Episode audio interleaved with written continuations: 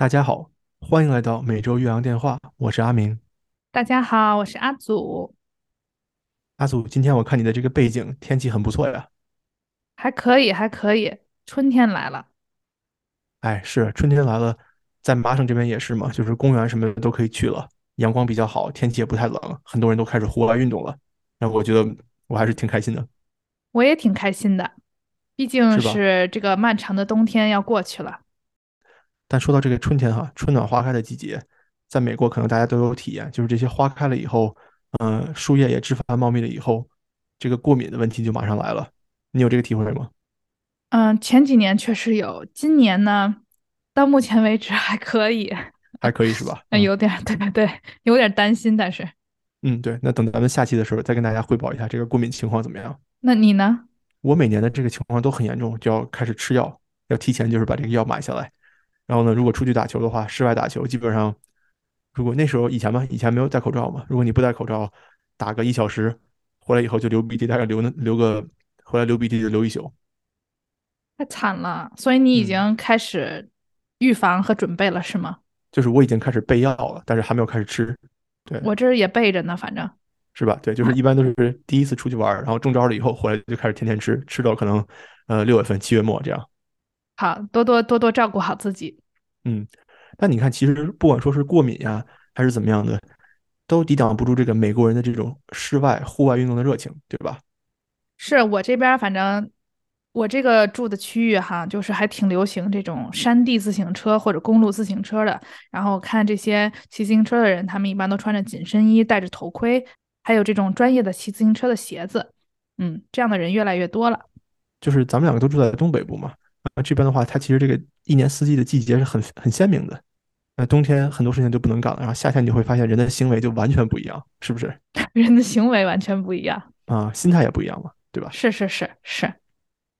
那好，既然说到这些户外活动呢，那我就正好说说我今天想给大家分享的这个事情。什么呢？今天想跟大家分享的是 Country Club 啊，咱们中文一般会翻译成乡村俱乐部，一个听上去特别土气的名字。对，乡村俱乐部，你要是说中文的话，好像就是是吧？村儿里的这些什么演出啊、体育活动啊。但我其实了解的就是说，在美国，乡村俱乐部它实际上是一个很高级的事情，对不对？对，很 fancy，很高档，然后非常的排有排他性。阿祖啊，在我的印象里面，这个乡村俱乐部其实不像他翻译的怎么说呢，这么村儿。它不是那种就是是吧？咱们村儿里的这些什么艺术活动啊、体育活动啊，实际上在美国，这个乡村俱乐部是一个很高级的事情。这个理解对吗？是的，我很同意你的说法。我今天想分享一下这个乡村俱乐部的故事呢，也是因为感觉在过去几年的生活还有工作当中，经常会遇到，所以在美国相对来说是一个比较常见的这么一个存在。啊、然后我觉得我在国内也比较少碰到乡村俱乐部这样的东西吧。嗯，那好，那你给大家讲一讲这到底是个什么意思吧？那其实乡村俱乐部 （country club） 它广义来说呢，就是它一般会提供一些空间或者环境，再附加一些活动。当然了，根据你所在位置的不同，还有地理位置啊，或者比如说你在城市里啊，还是在市郊，它这种乡村俱乐部所提供的服务和活动设施，嗯，都是各有各的特色。那么比较常见的乡村俱乐部呢，其实主打的项目是高尔夫球、网球，还有可能是游艇或者游泳这一类的。大部分的俱乐部呢都是会员制的，有一些呢会是全年开放。比如说，如果这个俱乐部在佛罗里达这样的热带地区，那显然是全年都可以开放，这些活动都可以进行。还有一些呢，比如说在咱们东北部，很多这种俱乐部它是季节性的，所以广义来讲呢，是一个啊、呃娱乐社交中心这么一个概念。哦，那你刚才提到这个俱乐部里面可能有什么网球、什么游艇，它相当于是一个小公园，有自己的这个产业，有自己的地，对吧？那如果你打高尔夫的话，是不是它有一个高尔夫球球场？那网球的话，是不是得有网球场？你要游艇的话，它是不是也得有条河呀？嗯嗯，阿明，你这个问题提的非常好哈。啊、确实如此，这也就是为什么说这些乡村俱乐部需要会员制的原因，对吧？他花了这么大的价钱买下了这么大的一块地，就需要会员这些会员费来维持这些所有的啊、开销。那么一般如果是在市郊或者村儿里的话呢，这个场地都会比较大，比如高尔夫球场啊、大型的网球场。然后刚才像咱们说这种游艇呢，它可能是临着一个啊、海岸呐、或者说有一个呃河道这样的情况。如果是在城市里面的这种俱乐部呢，它更多的情况是它有一大栋楼，然后如今这些城里面的俱乐部的发展呢，嗯、做得好的会比较大，它甚至包括这种啊、客房服务，就是相当于它也有一个酒店，或者里面带一些这种啊、SPA 这样的服务，所以不管是在哪儿，它确实对这个地产的要求比较高，会有一大片地或者花重金啊、买下一个特别的建筑啊，或者一个市中心比较好的位置。哦，那我就有一个问题了哈。如果你提到说这个人他是一个乡村俱乐部的会员，那是不是我就可以理解成说他这个是个有钱人，是吧？就是比如说像穷人，像咱们这样的，是不是就去不了？我觉得普遍意义上，每当大家听说，哎，你是一个乡村俱乐部的会员，那我至少知道说你家底比较殷实，有可能是你的父母这辈儿，或者说你的祖父母，他们是这里的会员，所以呢，你可能是从小，比如说在这个地方长大的呀，或者也是在这个地方是会员，或者说呢，因为他们是会员。曾经是，所以你入会会更为简单，你可以加入这个俱乐部。还有一些其实俱乐部呢，尤其是这种城市里面的哈，有可能它是以这个金钱、职业，甚至说你的学历作为入会标准的。那么这种情况下呢，可能是代表说你有一个良好的教育背景，或者说你有一个呃光鲜的工作。所以很多人呢，他们如果是这种俱乐部的会员啊，是他的一个资本，或者是他一个可以炫耀的事情。哦，我明白了，也就是说，其实他这个会员本身就是一个可以是吧，提升这个身份，可以吹出去的这么一个东西，对吗？对的，对的，而且比如说你你的同事，哎，他也住在这个区域，然后他是某一个俱乐部的会员，那你不是，那比如说你们玩的比较好，你也会更想进入这个俱乐部，它是也是一种这种社交圈儿这么一个象征。那我再问下一个问题啊，你刚才提到的这些会员制，那会员制是不是就是等于说你每年或者每个月要交钱呢？那如果你交了钱以后，比如说我已经是会员了，那我去打什么网球，打什么高尔夫，那还需要花钱吗？嗯，这是个好问题哈。首先呢，刚才咱们先说了入会啊，入会这一步其实已经不简单，在很多地方哈。所以你入了会以后呢，还有一个交年费。现在这些乡村俱乐部啊，或者城里面的俱乐部，他们发展的比较聪明，所以呢，制定了不同档次的这种会员费，高的呢可能会达到几万美元一年这样的费用，还有一些呢，它比较简单，可能就是几百几千这么一个概念。但是呢，这只是会员费。其实你额外消费都是要花钱的，这个会员费只是代表说你是我们的一份子，你可以享受这些只对会员开放的服务。那如果你不是会员，你根本就是花多少钱你也享受不了我这些打网球啊，我这些场地啊，或者我这些酒店。然后还有一些会员俱乐部，我了解到呢，它还会设置一种会员费之外的必须费用，比如说餐饮费，比如说啊，在每年这个会员费之外，你要再交纳一千刀左右的这个啊餐饮费。如果呢，你平常的花销没有到一千刀，那这个一千刀也就花出去了。所以呢，他会先从你这个一千刀里扣。哦，我明白了，也就是说，会员费是一笔钱，它只是一个入场券儿，但实际上你进去以后要再用别的东西再进行活动，还是需要另外花钱的，对吧？是这么理解，就跟咱们去看一个呃球赛，咱们只是花了门票钱进去，那里面吃的喝的你还要继续再交钱买。哦，你看，这就是为什么我不是这个乡村俱乐部会员嘛，对吧？对我，我其实球赛都不怎么看，你想想这种事情，就是就是感觉就是不断的在往里面砸钱。嗯，对，啊，不过其实说到这个乡村俱乐部哈，比如说我在搬家的时候嘛，我会看这个谷歌地图，对吧？那在这个谷歌地图上，嗯，比如说你搜索一片区域，尤其是那些比较富人住的地方，你会发现说它有很多很多这种绿地在谷歌地图上。这些绿地呢，一嗯般都是这种什么高尔夫球场啊、呃网球场啊，或者是吧花园啊等等这些东西。那很多他都会写某某 country club、某某乡村俱乐部，那你就知道是不是他就是你说的这种呃非常的这个排外的、非常有隐私性的这么这种会员制的俱乐部，对吧？对，我喜欢你用的这两个词，排外和隐私性。为什么你会喜欢这两个词呢？是因为它们普遍就是适用于所有的乡村俱乐部吗？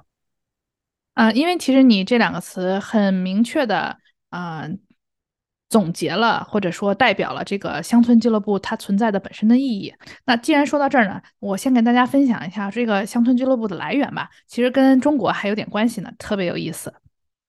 据我了解呢，乡村俱乐部它其实最早是从苏格兰那边开始兴起的，但是在美国的这些乡村俱乐部呢，它最开始呢是有一个人，他叫 James Murray Forbes。那大概在一八六零年的时候，这个 James 福布斯呢，他当时去上海那边做生意，然后为了说，就是因为它其中涉及到一些贸易嘛，比如说这种香料啊、茶呀和丝绸。在随着生意越来越大的同时呢，啊，福布斯和他其他这种贸易小伙伴，他们就觉得说，这些现金流呢，我们可以用它来做一个这样一个俱乐部，方便我们大家平时社交。所以呢，他们在上海呢有这样一个小组织，当时就命名为 The Country Club。八年以后呢，这个福布斯他就回到了波士顿，这个时候他已经富得流油。一八八二年的时候呢，啊，阿明也了解这个地方，他在波士顿的郊外有一个地区叫 Brookline。就是相当于这个地方有很多有钱人，当时有许多这种啊运动类型的这种俱乐部，那他就在这个地方啊又建起了他的这样一个俱乐部，他就想说，那我管它叫什么好呢？那还是用我当时在上海这个俱乐部的名字吧，叫 The Country Club。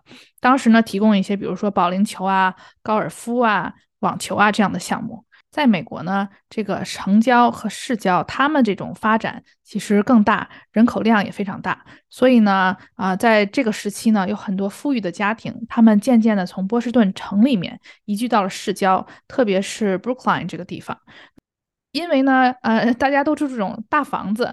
所以呢，大家都离得相对比较远，那人们就开始想说，我们怎么样可以更好的呢，和我们的邻居啊，或者周围的朋友啊，开展一些活动，怎么样进行社交？所以慢慢的呢，这种 country club 乡村俱乐部就成为了人们一种社交的方式，同时也是说，在这种追求自己的兴趣爱好的同时，展示自己财富的一种方式。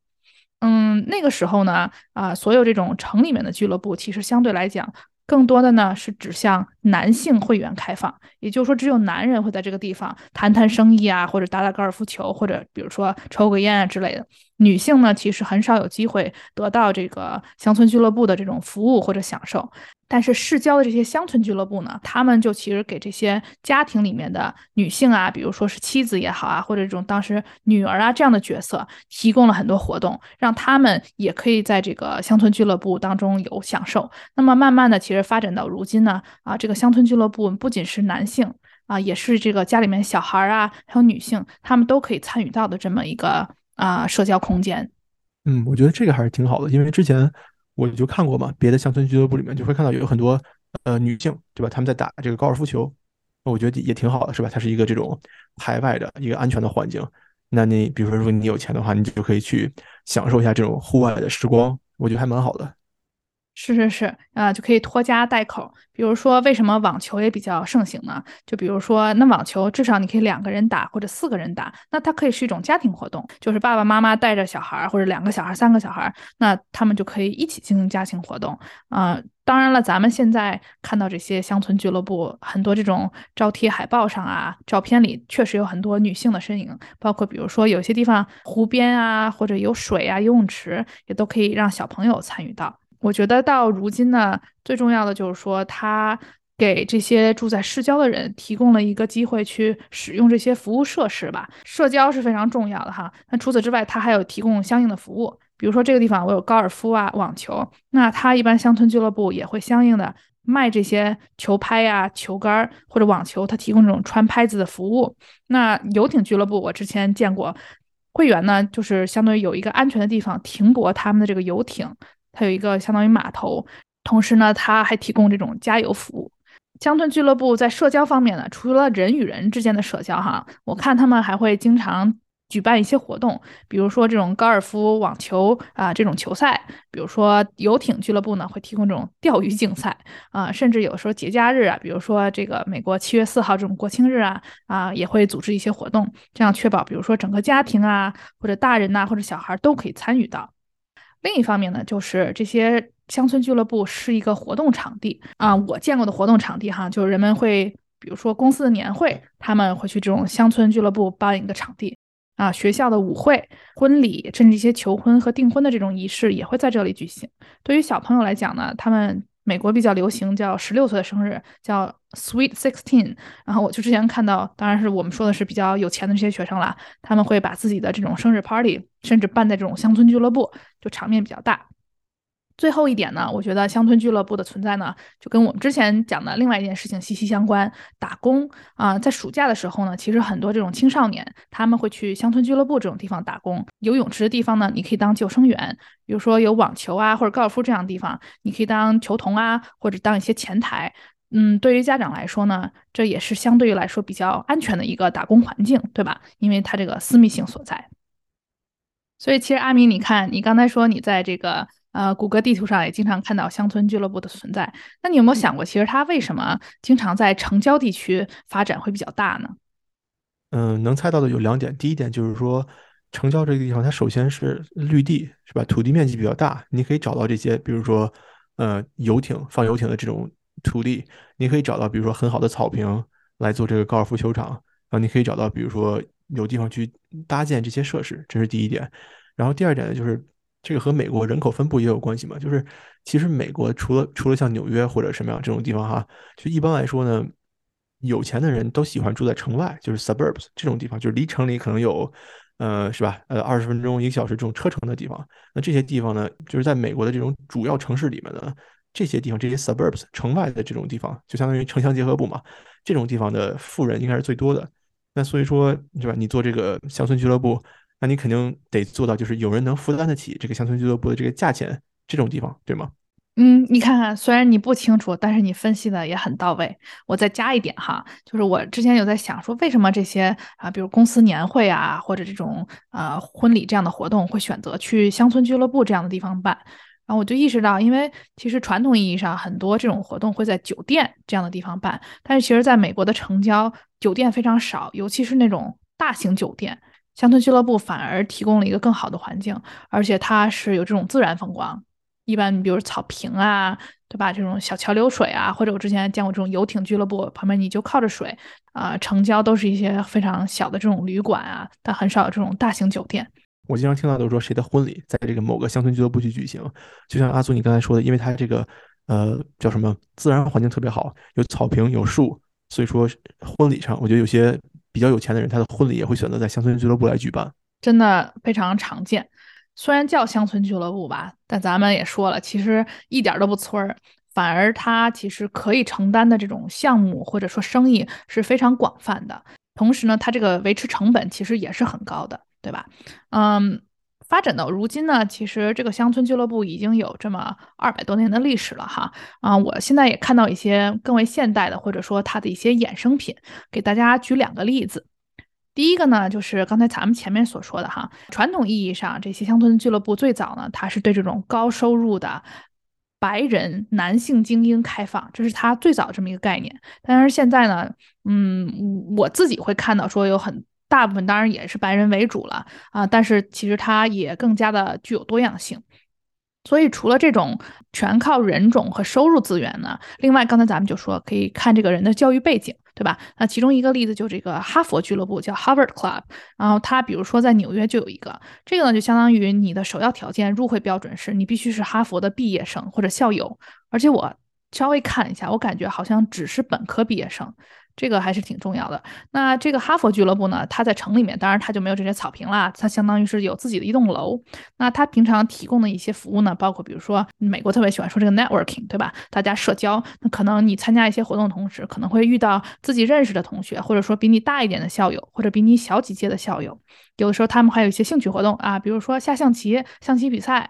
啊，有的时候还会请一些人来演讲，也有节日活动啊，甚至也有自己的酒店。它的年费呢会根据毕业年数的增长而增长，也就是说，你毕业越久，你的工作啊在专业水平方面你也更棒，所以你有能力去交纳更多的这种年费。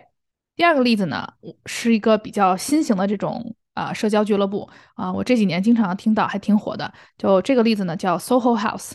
它呢现在相当是一个高端连锁的俱乐部，在美国很多城市啊，纽约啊、休斯顿啊、芝加哥等等等等，它都有自己的这么一个。俱乐部所在，那也就是说，如果你成为了会员以后呢，在出差旅行的时候去到另一个城市，你也有机会享受你的会员服务，或者甚至说呢，因为你是会员，你到达另一个城市的时候，你会优先考虑，哎，那我先看看这个 SOHO House 这个地方，它的酒店怎么样，或者它有什么餐餐厅和酒吧，嗯，等于说他把他这个生意。用这种方式扩大了，然后这个 SOHO House 它除了酒店啊、餐厅、酒吧以外，还有可能健身房啊、赛马场、溜冰场等等。最开始的时候呢，这个 SOHO House 就是因为它这个入会难这一点名声远扬，它可能还有什么面试啊，还需要别人推荐啊等等。但我感觉这几年的发展可能会稍有不同。那这就是两个小例子啊，如今这些俱乐部这样形式的发展会有所不同。哎，这个全国连锁，这还是个挺好的点子哈，尤其是对那些我觉得哈，比如说什么商业精英这种经常要去飞来飞去去参加什么会议啊、会出差的这些人来说，是一个不错的选择。而且这样相当于有一种安全感吧，就是你信任这个啊品牌，那你去到哪儿都会先考虑它。它还挺聪明的吧，或者说比较在意，就是说在每个城市，我选一个什么样的地区，我选一个什么样的建筑物，他就想肯。嗯，把自己和其他这些酒店啊区分开来，想做的与众不同一点。嗯，我明白了。那阿祖，我有一个小问题啊，这个问题可能和你刚才说的关系不太大，但是我一直很好奇。嗯，就是咱们说这个是吧？乡村俱乐部很贵，然后很排外，呃，如何如何？那你能不能给一个例子，就是说，那我要想加入个俱乐部，那我花多少钱呢？打一盘高尔夫还真不是很清楚多少钱，但我给你举一个我了解的例子吧。啊，我了解这个例子呢，是一个美国东北部的乡村俱乐部，它呢一般只在每年暑期这个期间开放，也就是大概从五月底开到九月初。那它的会费呢，一年大概在四到五万左右。哦，对，你刚才好像说说过了。哦，你刚才好像说过，就是一年是四到五万。嗯，对。但你要想哦，这个只是一个季节性的乡村俱乐部，所以如果是一个全年性质的乡村俱乐部。可能这个价钱再要翻个三倍，对吧？然后我还了解到有一些乡村俱乐部呢，其实是这样的，就是说如果你是会员了，他会希望你一直是会员。那比如说你会员了两年，你想说我我不当会员了，那你再次加入的时候呢，还有会有一个再次加入的费用。所以它这个设置呢，这个机制就是希望勾着你一直是会员，你持续的每年连续的向他这提供资金。哎妈，咱俩可真是穷人。咱们了解一下吧，了解一下吧。如果作为一个普通人也好，或者说你在这个乡村俱乐部这个区域你不认识人，那么你加入了这个俱乐部，那你还要想，就是你进入到里面以后，你它毕竟是一个社交场合，你要跟其他这些成年人沟通，或者说，比如说你已经有家庭了，你还要考虑啊，让自己的小孩要跟其他小孩社交，对吧？那这一步是否你的工作？或者是你的社交圈，你的这个社会地位能跟其他这些会员相当，或者是聊得来，或者说你的小孩是否能跟他们玩得来，这个还其实，嗯，里面还有很多因素。哦，对呀，那万一我加入一个乡村俱乐部，结果人家都是什么百万富翁，然后我是个最菜的，那不也挺丢人的吗？对啊，或者说看你在其中。你会怎么看自己？所以呢，今天分享这个乡村俱乐部呢，啊，也是想跟大家分享一下，就是我的所见所闻哈。当然，我的所见所闻了解有限，还希望在这个生活中继续有机会继续探索。但是总体来讲呢，它是一种生活方式这么一个概念，大家也可以在生活中多多注意一下，或者大家搬家的时候也可以看一看。其实有一些俱乐部呢。它也没有那么高大上，它就可能就是一个网球俱乐部啊，或者高尔夫俱乐部，就是你可以进去参加这些活动，探索自己的兴趣，也是可以考虑的。然后另外就是呢，阿祖，咱俩要互勉一下，咱们都好好努力，等到未来咱也都是什么俱乐部会员。好，好，好，到时候等我们成为会员的时候，一定再和我们的听众朋友们继续分享。那么咱们现在呢，小休息一下，后面呢，我给你讲一下我今天准备的部分。好，阿祖啊。今天呢，我的这部分分享，我记得咱俩之前交流过这个事情啊，就是你好像对这个美国的脱口秀有一些了解，是不是？呃，一点点吧。我就是在手机上，其实我就是没有去现场看过，但是我经常在网上会小看一下。嗯，那你觉得就是你比较了解的这个脱口秀的主持人有谁呢？能不能给我说个一两个？那个那叫什么？那个崔娃，他那个不算脱口秀主持人吧？那只算一个这种，也算，他也算。嗯，对，呃，崔娃是比较有名的哈，因为他是因为在美国他算是一个比较受欢迎的人。那其实今天呢，我想给大家带来的分享，他的这个灵感就来源于美国的一期脱口秀节目。这个脱口秀的主持人呢叫 Bill Maher，比尔马尔，他是一个岁数比较大的脱口秀主持人啊，可能都七十岁了。那么在美国呢，也不算说特别有名，但是也有一固定的这么一群人去看。那在中国人里面呢，很多人可能都没有听过他的名字。但是我那天呢看了一个他的分享，我觉得还是挺有意思的，所以今天也拿来跟大家讲一讲，好吧？嗯，好好。嗯，在那期脱口秀里面呢，他分享了一个词汇，这个词汇呢叫做现在论或者叫当下主义，它的英文呢叫 presentism，嗯，P R E S E N T I S M，这个词呢是由这个当下 present 演变过来的，是当下主义和现在论。那这个词的意思是什么呢？就是用当代当下的眼光和价值观对过去历史上的人物和事件进行批判。那这个是现在论 presentism 在咱们这个语境里面的意思。那举一个例子吧，哈，在呃，在我看的那期脱口秀节目里面呢，比尔马尔他用的这个例子是什么呢？啊，就是哥伦布。阿祖，哥伦布你是很了解的，对吧？哥伦布环游世界，然后发现美洲新大陆这件事儿吗？嗯，对呀，是一个很伟大的人嘛，做了很多贡献。是的，当然，当然插一句啊，就是现在美国的观点就是很多人认为他不是发现美洲新大陆，他是毁了这些呃印第安土著美国人。嗯，对，这点其实说的特别好。那么我下面就是要说这个事情。嗯，哥伦布嘛，是吧？克里斯托弗·哥伦布，他呢是发现美国新大陆的这么一个奠基人，对吧？是一个开创者、冒险家。那么很不幸的呢，是在现在美国的这个流行文化基本上已经开始全面否认哥伦布了。就说呢，他其实不是发现了新大陆，带领这个欧洲的西方人迈向移民北美大陆的第一步啊，这个本来是他的贡献嘛。如果没有哥伦布的话呢，可能这个美洲大陆的发现时间就不会那么早。那到后面的一系列这个历史进程，也可能和现在就完全不一样。对，甚至说，对吧？甚至说，在美国社会生活的这些人，可能都不一定存在了。那么呢，刚才说了，现在美国的流行文化就是要否认哥伦布，怎么否认呢？啊，就是因为有证据表明，哥伦布在发现新大陆以后。屠杀了当地的土著，就是印第安人嘛。嗯，那那么具体怎么把它批斗，怎么否认呢？本来美国是有一个国家的节假日，对吧？叫哥伦布日 （Columbus Day）。对，是的。但是是不是现在很多地方都在有一个很大的争议，就是这天到底是放假还是不放假？因为放假就代表你承认了他的贡献。嗯，对。实际上现在改成什么了呢？就是哥伦布日，嗯，改成叫做原住民节日，就是 Indigenous Peoples Day。对，它这个国家节日还是在保存的，但只是把它这个哥伦布的名字抹掉了，就是说全面否认了这个发现新大陆的先驱哥伦布，就改成了原住民节日，节日保留，但是这个历史人物呢给它去掉了，就是这个就是一个现代论、现代主义的一个体现嘛，就是说，呃，哥伦布发现了新大陆，以前我们觉得哎他是个伟人，但是现在呢，因为因为当下美国这个价值观呢就是是吧，土著印第安人他们是受害者，对他们的这个屠杀是非常邪恶的，那这本身是对的。那么呢，由此衍生过来呢，就是说用现代的这个观点来否认以前的这些人。那么这个是美国当下流行文化在做的事情。哦，我现在我听明白了，这个现代论是这么个意思，就是说，就是有可能这个现代论会推翻历史，或者说不承认过往历史。嗯，对的，就是对历史上的事情和人物用现代的观点和价值观来完全解读，是这么一个论点。那但是呢，就是有反对的声音哈，对这个现代论有反对的声音，包括比尔马尔在那期节目里面也说了，就是很多持有这个现代论观点的这些人，他不懂的是什么呢？就是生活在十五世纪和十六世纪的这个克里斯托弗·哥伦布，他本身并不能逃脱他当年那个时代的局限，对吗？对，就是说现在对吧，在当下，你说你去一个地方，然后你占领这个土地，然后你可能比如说屠杀在这个土地上的原住民，那现在肯定是这个极端邪恶的行为，我们一定要否定。但是在五百年之前，哥伦布生活的那个时代，就这种行为在那个社会可能是被常态化、被接受的。那么我们是不是要否定这个行为呢？当然是了。但是在否认的同时呢，我们也应该就是说，正确的正视被我们否定的这些前人，在那个时代他的这些局限，他生活的那个年代到底有什么样的这个文化，有什么样的这个思想？那么他们的这个思考方式和我们现在也就会不一样。那所以可能在那个时代，你比如说去。啊，是吧？攻城拔寨，呃，占领新土地，开发新大陆，然后呢，你把这个是吧，把这个大陆里面这些人都都都给他赶走，或者都给他屠杀，也许大家不会觉得有什么问题，但是在当下，我们会我们会否认，我会觉得它不好。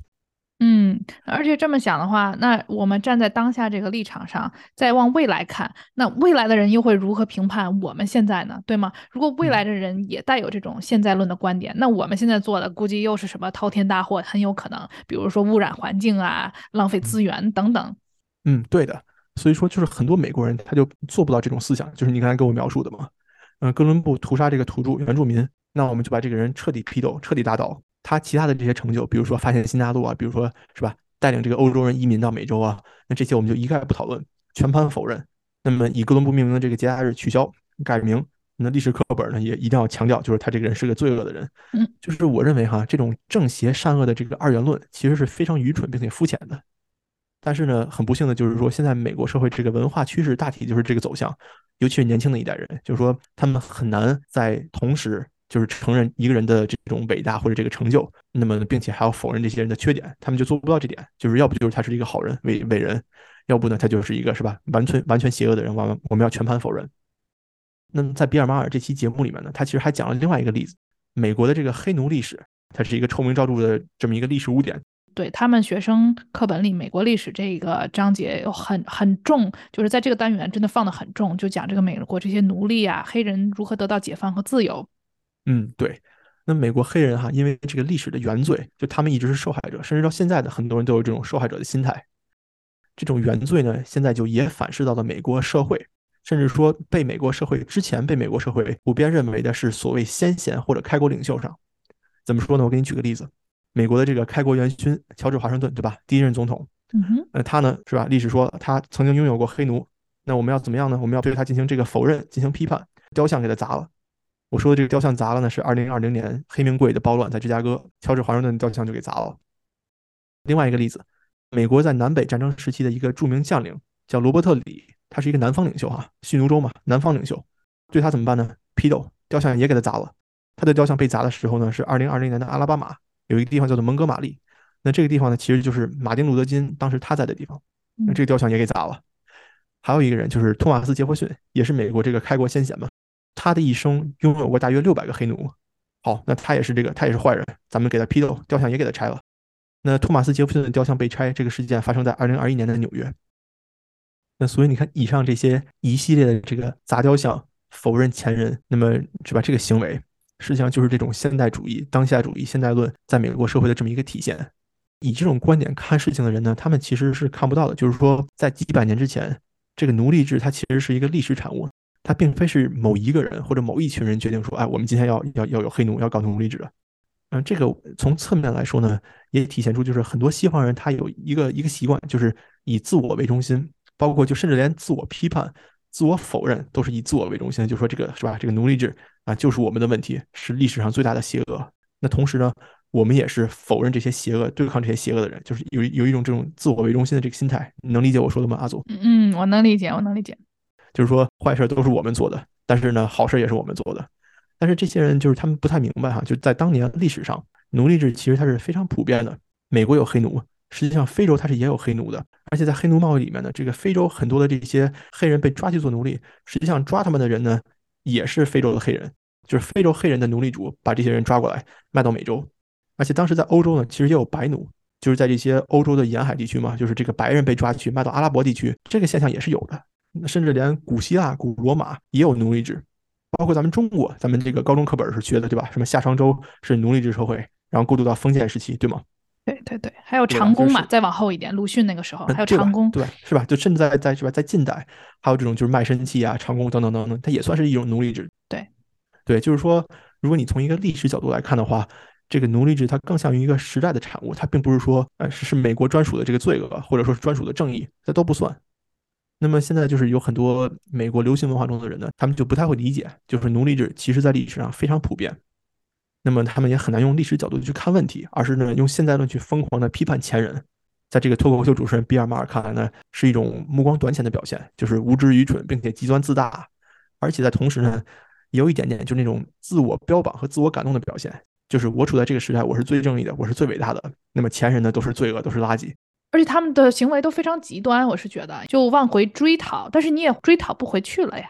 嗯，对，这个说的非常好，就是你学历史是为了对吧？是学习嘛，是理解，而并不是说让自我感觉良好，让去去讨伐。对，阿祖这点你说的非常好。嗯，对，而且你看阿祖，你是老师嘛，对吧？那你教学生也不是说教了他们，让他们去对其他人做一些什么，而是让他们增进自己的这个知识理解。对，或者比如说，比如说我学习了奴隶制，那我就知道，比如说在美国，或者说广广义来讲，这些黑人他们的祖辈，对吧，是多么的不容易，或者他们经历了一些什么啊，这样会帮我更好的理解他们目前，比如说这种受害者的想法啊，或者说他们家庭情况、经济状况都是怎么来的。那我觉得。或者说怎么理解说美国这个城市这个区域为什么这里有这么多黑人，对吧？为什么这里黑人很少？对于我来说，我是这样一个学习过程吧。我觉得，因为你无法改变这个历史。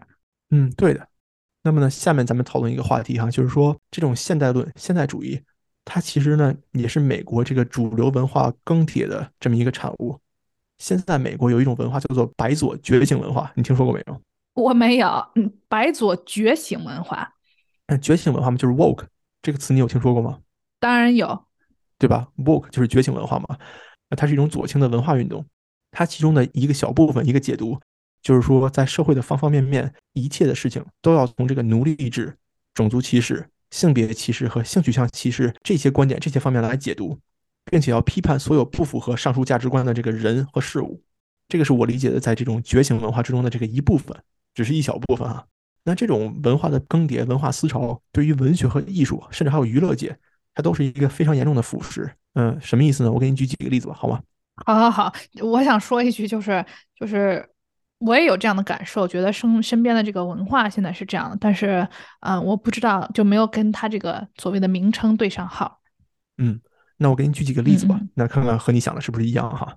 咱们先说这个文学方面的，Dr. Seuss，中文叫做苏斯博士，这个呢。是美国上世纪由美国著名的作家和插画家肖铎·苏斯·格塞尔创作的一系列这个儿童启蒙读物《Dr. Seuss》苏斯博士，在当年呢广受欢迎。那我说的这个上个世纪就是一九三十年代、一九四十年代、一九五十年代这个时期哈，这个创作都是在这个时期进行的。那么在一九三七年出版的一本书里面，他有一个这个因为是插画家嘛，插画家做的这个书，他在这个书里的插画中呢有对这个亚洲人的一种描写。就是戴一个那种小草帽，然后穿一个类似于清朝的那种衣服，然后拿一个筷子，拿一个碗吃饭。那么这个作画在一九三七年的时候，其实就还可以吧。那个时候可能外国人对中国人的理解就是这样的。但是呢，在最近就很多觉醒文化的人就说啊，这个是表明了对亚洲人有歧视，我们一定要反对这个。那么结果就是什么？就是 Dr. Seuss 苏斯博士这个儿童读物的启蒙系列，在这些书里面呢，就有这种问题的书就被就被取消了。就是说不让发表了，就是从这个书架撤回，那么这个出版商呢也就不再印制了。所以呢，就是这么一个受人喜爱的这种苏斯博士的儿童启蒙读物，你就再也看不到某些书了，就是因为他们有现代人认为的，就是说歧视的这个现象。嗯，再举个例子哈，Roald Dahl，英国著名的儿童作家罗尔德·达尔，他的代表作是什么呢？第一个就是《查理和巧克力工厂》，听说过吧？那必须。嗯，那第二个就是《The BFG》，友好的巨人，这个都是有电影的。那么《查理和巧克力工厂》呢，是一九六四年被发表的，也就是说，它也是上个世纪，是吧？上个世纪这个中期，呃，这个时代的产物。那么这本书呢，最近就被这些黑心编辑们给审核并且篡改了。怎么篡改的呢？它其实有有很多例子哈。我举一个，就是在《查理和巧克力工厂》之中呢，呃，有有一段，他描述一个人说他是 enormously fat，非常非常胖，就是巨大的胖。那么这些持有现代论的这些编辑呢，看到说啊，enormously fat，他说这个人胖。那这个就是造成了对胖人的歧视，我们不能歧视胖子，所以呢，他把这个原文就给改了，从 enormously 胖，非常巨大的胖，变成了 enormous，非常巨大，没有这个胖了。他们觉得这样能消除这个社会，对吧？他们就觉得这样能消除美国社会对胖人的歧视。嗯，还有一个例子哈，就是在另外一本书里面，它有有关这个女巫的描写，儿童读物嘛，对吧？那么有一个女性角色被描写成说，她看起来像个收银员。那现在这些编辑就觉得说啊，不行，那这个女性怎么能只当收银员呢？我们要改改了。那么从女性这个角色被描写成说她可能是个收银员，变成她可能是个科学家。那为什么呢？就是我们不能歧视女性啊，女性为什么不能当科学家呢？所以我们要把这个原文改了，改成科学家。他们看的就觉得很很无语，对吗？而他们看的这么细呀，就这么细的小词都都都进行这种刁钻。对啊，你觉得不可思议吧？就是这个新闻一出的时候呢？社会上有一些就是喜爱罗瓦尔德·达尔这些儿童著作的人，他们也反对了。那所以这个出版商就做出了一个决定，怎么说呢？就是我们出两个版本，就是你可以买这个阉割版，你也可以买这个原版。可是呢，这种文学作品它就是当时那个年代的这么一个读物。那比如说咱们小时候读鲁迅也好，那就是讲述了在那个年代、时代背景、社会背景、历史情况下的这么一个故事呀。可不嘛，阿祖这个你说的特别对啊，咱们往后面还有讨论，还有几个例子。零零七知道吧？詹姆斯邦德对吧？零零七它是有原著的，它的原著呢是由英国作家伊恩·弗莱明伊恩·弗莱明在上个世纪五十年代和六十年代发表的这一系列的作品。这些作品呢也被阉割了，怎么改的呢？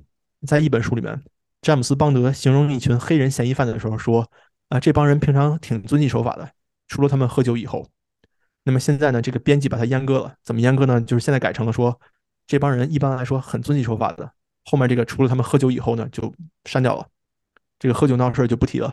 原因是什么呢？你这不是说黑人坏话吗？你怎么能说黑人嫌疑犯喝酒闹事呢？这不是对黑人的歧视吗？删掉。阿加莎·克里斯蒂，英国著名的悬疑作家，也是一个我非常推崇的呃作家，我很喜爱的。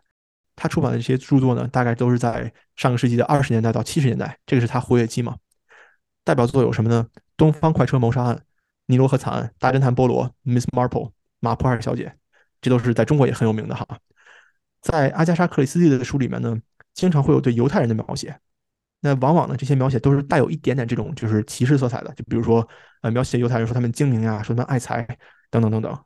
那当代的编辑怎么说呢？就是啊，你怎么能这么说呢？是吧？你这个在一九七十年代就已经去世的作者，你怎么能这么写呢？我们要改，这不是对吧？你歧视犹太人，你说他们爱钱，这不是纳粹行为吗？所以说都给我删掉。还有比如说在阿加莎·克里斯蒂作品里面说这个大宅子里面的仆人，原文描写的说这个仆人是个黑人，现在也都删掉了。你这个不能写颜色，不能写肤色。嗯，你怎么能说仆人是这个黑人呢？你这不是种族歧视吗？你这不是是吧？暗指奴隶制吗？删掉。所以就是这是最近的消息啊，就是阿加莎·克里斯蒂在上个世纪是吧，三十年代、四十年代写的作品也遭到了阉割。嗯，还有呢，《Gone with the Wind》飘，这是一本一九三六年的小说，由美国的著名作家玛格丽特·米切尔写的，是一代经典，对吧？电影也是经典，书也是经典。那这本书倒是没改，但是呢，在新发表的这个版本里面呢。编辑在前言里面写了这么一段话，我用中文简单翻译一下哈，就是说我们想提醒读者，在这本书里面，这个《飘》这本书里面可能包含了有作者在那个时代非常流行的伤害性和侮辱性的词汇和术语，这里面当然指的就是奴隶制和种族歧视嘛，因为它是一个南北战争时期的这么一个小说。那么编辑就加了这么一句话，也就是说这个书有问题，那我们知道是怎么回事，我们最正义，我们要提醒读者，你们要注意，不要被伤害到。嗯，就是有点是吧，让你觉得就是哎很烦人。那么以上说的这些书呢，幸亏是我很早很早就买了之前的版本，并且都读过了。那么新的这些阉割版，就大家谁爱买谁买。不但是这种西方作者哈，甚至就是亚洲的作者，在美国出版的刊物里面都遭到了这种当代论的阉割。举个例子，日本有一个著名的漫画家叫手冢治虫，他的名字阿祖你不看漫画你可能没听说过，但我说一个作品你就知道了。铁臂阿童木，这个你肯定知道吧？是的，是的。嗯，它是一个从一九五二年开始连载的这么一个漫画作品。那么在这个漫画里面呢，有手冢治虫在当时对不同种族人的刻画。就这种书在美国出版的时候呢，竟然也有编辑的前言提醒读者说，这个书里的刻画有可能会被认为是鼓动对黑人的歧视。那么呢，我们作为出版公司，我们是坚决反对种族歧视的，希望大家理解。就是这种这种言论，我们最正义，我们最棒，我们懂得最多。嗯，对前辈的艺术作品缺乏尊重和这种高傲的否认态度，我每次看我都觉得很愤怒。我觉得还有一种自我保护在，就是这些我们也不知道这些出版商他是不是到底是这个意思，但是是因为这个社会趋势、舆论趋势所在，对吧？大方向是这样的，他要自保，那那他就要贴一个这样一段话，还有这种这种这种意味在里面嘛？没错，说的对。那以上就是我给大家准备的这些事例，在社会上的。那现在咱俩讨论一下啊，总结一下。现在论 （presentism） 是不从历史的角度去看问题，而是用当下的眼光和价值观去疯狂的批判前人。嗯，在我看来哈，还有在这个脱口秀主持人看来，是一种目光短浅、无知愚蠢，并且极端自大、自我标榜和自我感动的这么一个表现。就是说我处在的这个时代是最正义的，我是最正义、最伟大的，前人都是罪恶，前人都是垃圾。咱们刚才说了很多这个文学作品哈，其实我觉得这种现代论对文学作品真的是很大的伤害。嗯，原因有三。第一就是说，生活在其他时代的作者呢，他们就已经去世了，是阿加莎·克里斯蒂啊，什么手冢治虫都去世了，嗯，他们没有机会为自己做决定，要不要对自己的作品做做出修改。就比如说，假设阿加莎·克里斯蒂阿婆活到现在，也许她也觉得说这个写的不好，她可能自己就会去改。但是作为编辑，你为他们做这个决定，我觉得就实际上是一种很不尊重别人的行为。是的，是的，其实其实有很多这种作者，他们会在自己在世期间修改自己的作品，对吧？可能有一点点小词啊，或者一些情节，但是我我也不清楚哈。就是如果说这个作者他这个版权已经卖给这个啊、书商以后，那这书商是否真的有权利去改？然后也像你说的，这是是否真正尊重这个原作？那第二点呢，我想说的，以上咱们提到的这些经典作品里面，编辑说的什么所谓的鼓动歧视，所谓的什么有害言论，就本身我其实也不太同意哈。呃，即便他们就是有害言论，你把它保留下来，我觉得这样才能更好的让人形成这种正确的历史观和价值观，对吧？就只有你了解前人和当下他们这个想法有什么不同，嗯你，才能知道就是咱们作为一个社会，作为一个文化进步了多少。那你说这些编辑们，对吧？他把前人作品都干烂了，就当下最棒，我们最厉害，这个社会就是永远是自大的井底之蛙，对吗？嗯，对啊，就是你否认了历史啊，那你就等于说把自己的来路给砍断了。那那你现在的这个所谓的存在，对吧？你所谓的现在是很无依无靠的呀。太对了，太对了。前人的作品，即便真的有这样或者那样的问题，那也是因为他们是活在他们当时那个时代所形成的这个观念。那么现在这些出版公司的编辑呢，他们其实和你我都是一样的，阿祖，咱们也都是当下这个时代文化的产物，咱们的思想思维。嗯哼，那所以说，如果是现在的人未经作者的允许，擅自以我们当下的这个价值观修改别人的作品的话，那实际上，比如说一百年之后，咱们也会受到那些人的批判。那因为咱们也是时代的产物嘛，以这种自我正义的这个价值观来做这个事情，其实也是值得被否认的。我在查这些资料的时候呢，我就还想到一个，举个例子吧，咱们说中国文学作品，你提到了鲁迅，嗯那我就说，比如说我是一个《红楼梦》出版商的编辑，在《红楼梦》里面，这个林黛玉她的形容是什么呢？是多虑、多愁善感、忧郁，那最后是病死的。那你如果用当代论的这个眼光，美国当代论的这个眼光看呢，就是你这个女性角色怎么能写的这么弱、这么情绪化呢？对吧？不想，改嗯 改了，改成什么？比如说贾宝玉没跟她结婚，那没事儿，不管，我要我要独立女性，我要是吧？那林黛玉最后当了科学家，上了大学，然后去做发明，这个就是吧？你你这么写，很有可能是很符合现在价值观的，但是你觉得符合这个《红楼梦》这个作品的基调吗？它不符合，对不对？而且你也不没法改，其实你这么一改，这整篇故事都不存在了。嗯，对啊。另一方面呢，就是我觉得就比如说《红楼梦》这个例子哈，就是为什么有这样一个人物形象，就是因为嗯、大千世界呢就是有这样的人物性格，那它放在文学作品当中，就是让告诉人们，对吧？就是有这样的一个存在，你不能否认啊。那不是说虽然说大家都希望说我们做一个独立的人，我们做一个事业有成的人，但你不能说让每一个角色都是大女主。或者都是成功的男士，大家都是健康的，说就是对吧？就是这个这个世界上没有生老病死这种需要担心的事情，那是那是童话故事啊。就是说这些文学作品也好，影视作品也好，它的这个本身种类就不同。那我这可能是现实主义，对吧？我这是童话，那这是有所区分的。那有些剧就是记录型的，那对吧？都要基于此，我觉得。嗯，对，阿祖这点分析的真是太好了。它文化不同，每一个作品的这个种类不一样，那你就要有这种多样性，对吧？那你不能说根据现在的价值观说，我就想要这么一种人，我就想要这么一类价值观的人，那这是不对的。阿祖这点说的太好了。所以以上呢，就是我看到比尔·马尔脱口秀提到这个现代主义 （presentism），嗯、有一些这种小感想，再加上我是一个比较喜欢读书的人嘛，所以说就看到以上那些例子，这么多经典的书都被篡改了，其实我内心是很愤怒、很伤心的。今天呢，就拿出来跟大家分享一下，分享一下我的愤怒。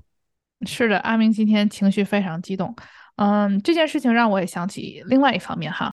刚才你分享的是在这个西方文化背景下这样一个现代主义哈，然后我就想一下，国内其实也是一样的。就比如说国内的话呢，最有名的其实就是对这种影视作品的审查，对吧？就是外国电影怎么来的，经常会出现删减。甚至说这个电视剧嘛，咱们咱们也经常出现这个广电总局呃怎么样又删删减了哪些，甚至说《狂飙》里面对吧，也有很多删减的镜头，咱们看到的也都是经过这种筛选的版本，所以我觉得这种现象其实是是普遍存在的。当然，在每个文化和每个这个啊政治条件下，它的这个展现形式不同，对吧？我记得比如说国内个之前有一阵啊娱乐节目里面啊，对吧？还有电视剧里面不让出现纹身，或者说不希望看到这个男性艺人有打耳洞这样的行为，就很多这种小事，但其实它嗯背后其实有点那么一个意思吧？你觉得呢？这个纹身和这个打耳洞，我确实也听说过。我觉得有一点就是我对中国的文化还是比较欣慰的，就是说咱们现在在当下普遍来说还是比较尊重传统文化的，就是说不会出现什么脑残编辑就把《红楼梦》给改了，把《三国》给改了，不会出现这种情况。我觉得这个还是让我比较欣慰的，就起码你能读到的这些是吧？历史作品还都是原汁原味的，经典原著嘛，就让它这样保持。对。那咱们听众朋友哈，如果你们身边也看到的有什么这种阉割文学作品这一类的行为，可以跟我们分享，在这个微信上或者在这个喜马拉雅的评论区，咱们可以互动一下。同时呢，大家也可以在哔哩哔哩、Spotify、Apple Podcast 还有微信平台找到我们。如果大家想直接和我们联系呢，也可以发送 email 到每周远洋电话的全拼啊 gmail.com。阿斌和阿祖，谢谢大家的收听与支持，我们下周再见，拜拜，下周见。